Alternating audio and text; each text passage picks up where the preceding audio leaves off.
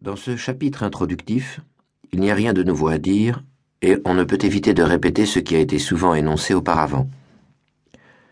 La division du psychique en conscient et inconscient est la présupposition fondamentale de la psychanalyse. Elle seule lui donne la possibilité de comprendre les processus pathologiques aussi fréquents qu'importants de la vie de l'âme et de les faire entrer dans le cadre de la science. Encore une fois, et en d'autres termes, la psychanalyse ne peut situer l'essence du psychique dans la conscience, mais doit considérer la conscience comme une qualité du psychique qui peut s'ajouter à d'autres qualités ou rester absente. Si je pouvais me représenter que tous ceux qui s'intéressent à la psychologie liront cet écrit, je m'attendrais aussi à ce qu'une partie des lecteurs s'arrête dès ce point sans me suivre plus loin car c'est là le premier chibolette de la psychanalyse.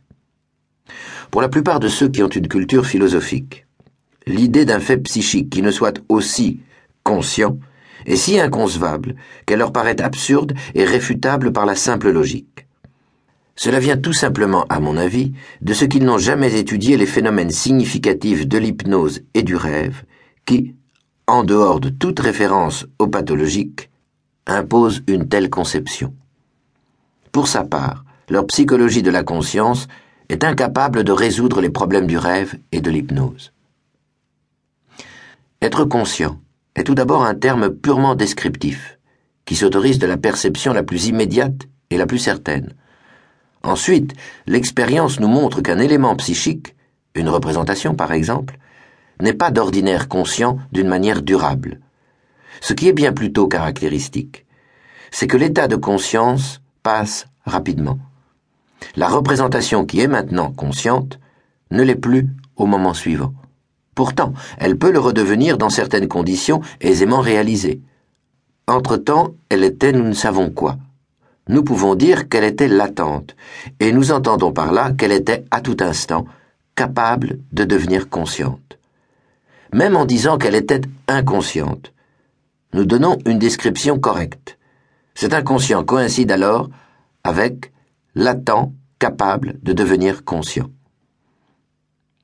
Les philosophes nous objecteraient sans doute non, le terme inconscient ne peut être appliqué ici, tant que la représentation était à l'état de latence, elle n'était absolument rien de psychique. En les contredisant dès ce moment, nous nous engagerions dans une querelle de mots où il n'y aurait rien à gagner. Mais nous sommes parvenus au terme ou concept de l'inconscient par une autre voie, en élaborant des expériences dans lesquelles la dynamique psychique joue un rôle.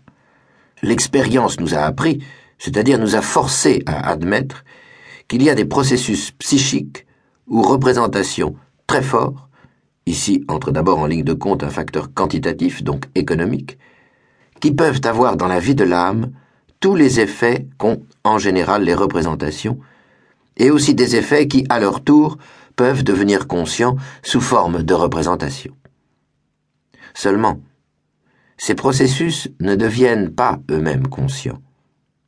Il n'est pas nécessaire de répéter ici en détail ce qui a déjà été si souvent exposé. Ne nous attardons pas, c'est ici que la théorie psychanalytique fait son entrée et affirme que de telles représentations ne peuvent pas être conscientes, parce qu'une certaine force s'y oppose que sans cela elle pourrait devenir consciente, et que l'on verrait alors combien peu elle se distingue d'autres éléments psychiques bien connus.